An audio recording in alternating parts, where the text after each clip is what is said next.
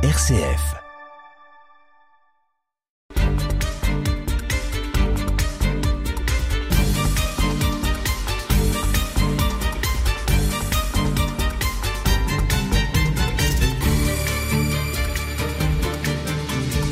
La mise en valeur de certaines régions de la Champagne humide, jusque-là ignorée, amène, comme nous l'avons vu dans une précédente émission, la création d'un circuit des églises à pans de bois. Nous allons nous arrêter dans le village de Dronay, que beaucoup d'entre vous ont découvert le vendredi 7 juillet, avec les images de l'incendie de son église. J'ai vu le clocher tomber. J'étais devant. Ça a fait bizarre. Il y avait du monde. Pour moi, c'était le symbole de la commune, raconte un témoin. Pour le maire, c'est un traumatisme pour les habitants.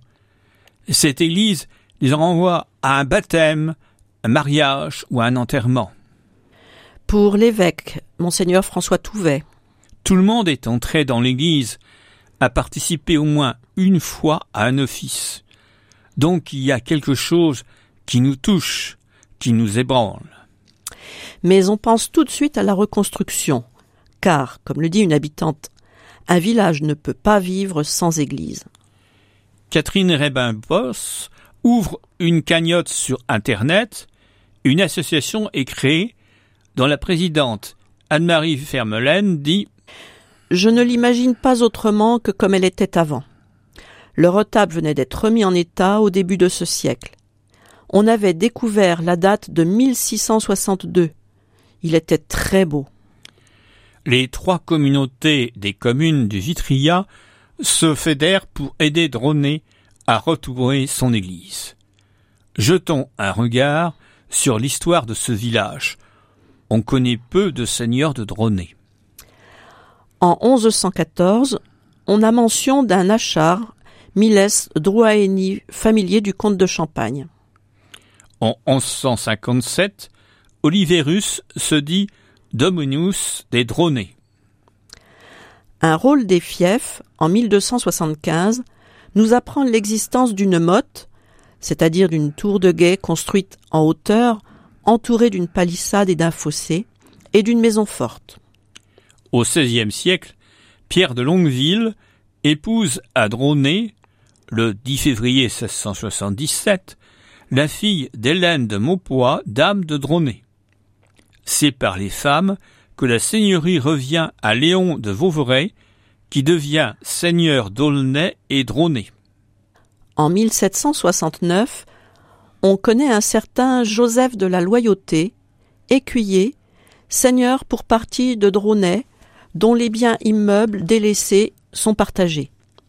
Une mode castrale est signalée dès 1845 par Chalette. Celle-ci est reprise dans la recension des mottes par Michel Bure, alors enseignant à la fac de Reims. Et oui, je m'en souviens, c'était, j'étais alors étudiant.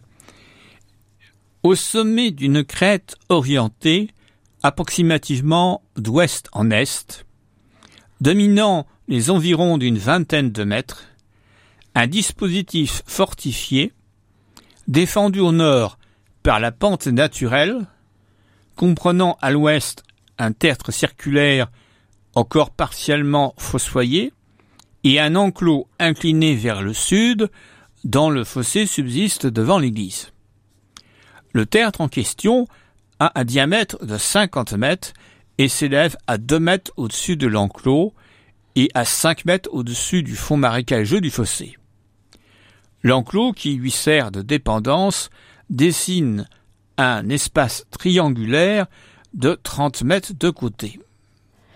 Des fouilles récentes ont permis de préciser que le creusement des fossés date du Xe siècle, avec un surcreusement au XIIIe. Une construction en pierre existe à partir du XVe siècle. Les archives sont muettes sur ce point. Ces modes sont extrêmement importantes et c'était tout l'objet du travail lancé par Michel Bure, puisque ce sont les, premiers châteaux forts de la période qu'on appelle le Moyen Âge, et l'inconvénient c'est qu'on n'a pas de texte très peu de textes et que seule l'archéologie peut donner un certain nombre d'éléments. Vous avez ici l'exemple où il dit il n'y a pas rien aux archives. La première vue d'ensemble sur ce sujet, c'est qu'on est proche d'une mode castrale, donc les seigneurs ont contribué à partir de là à la construction d'une église qui se trouvait à proximité de leur demeure.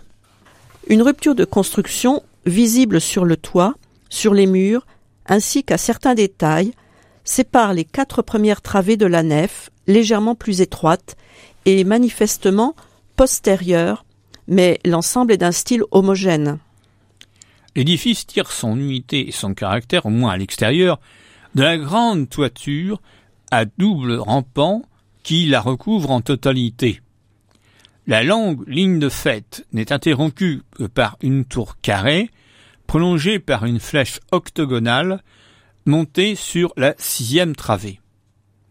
Cette toiture surmonte à l'ouest une large et haute façade à pignon, dans la partie centrale correspond à la nef centrale.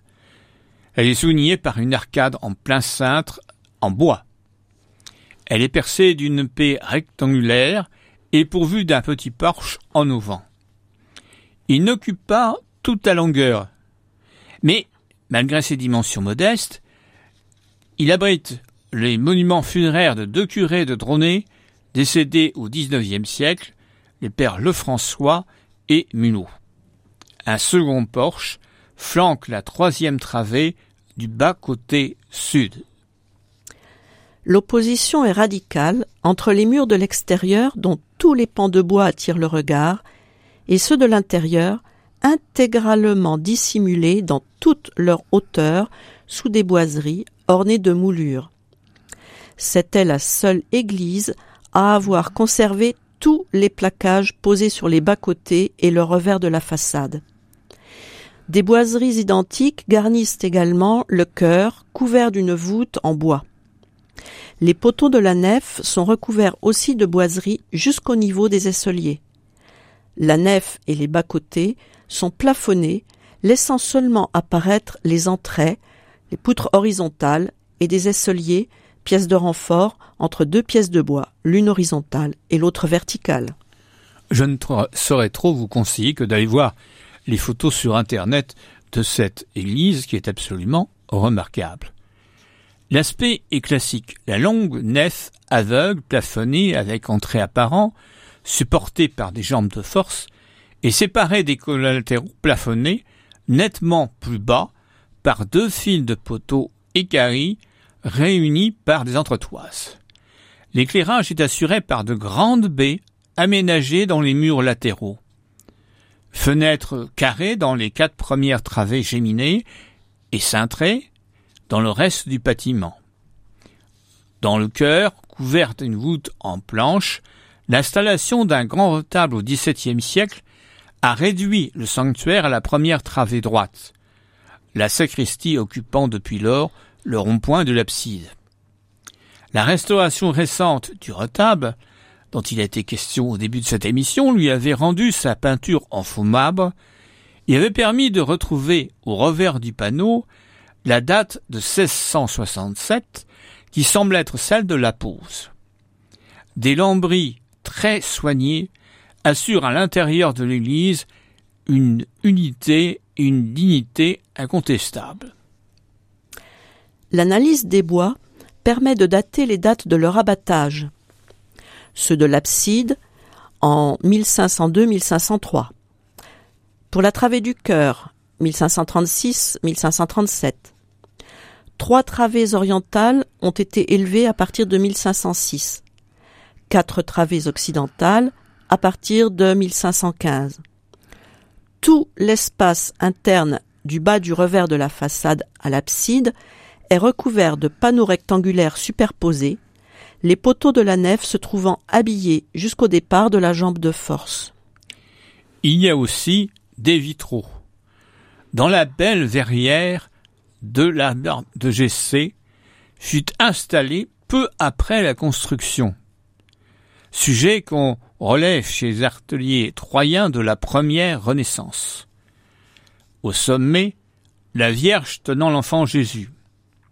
À la base, Jessé, père de David, au milieu, avec Salir, roi d'Israël.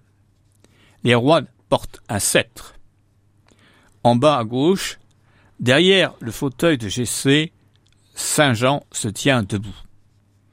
On pouvait remarquer les vers gravés formant des petites pastilles transparentes sur le galon bleu du bas de la robe de Jessé, qui sont les caractéristiques de ces vitraux de l'école troyenne, comme on en trouve à Chalon d'ailleurs. Les deux autres verrières présentent pour l'une d'elles, au registre supérieur, le baptême du Christ et Saint Jean-Baptiste, et au registre inférieur, la visitation. À droite, sur un autre vitrail, on voit Jeanne d'Arc en armure.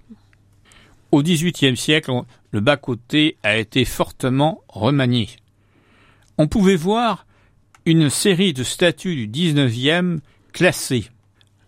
Vierge foulant le serpent, Saint Joseph, Sainte Anne et la Vierge Marie, ce qu'on appelle souvent l'éducation de la Vierge Marie, Christ en croix, et maître-autel avec retable et tabernacle de Saint-Roch, enfin les bancs de la nef. Toutes ces pièces ont disparu dans l'incendie. Cette église présente beaucoup de points communs avec sa voisine d'Outine, et en particulier les modifications communes tant dans leur aspect extérieur, réunion des toitures, qu'intérieur, remplacement d'une voûte lambrissée par un simple plafond. On souhaite à ces membres de l'association de pouvoir réunir des fonds de façon à reconstruire, on ne pourra pas le faire exactement comme elle était, cette église remarquable de Droné. Il a fallu malheureusement un incendie pour que l'intérêt se porte sur cette église, qui était d'ailleurs une église, entre parenthèses, classée.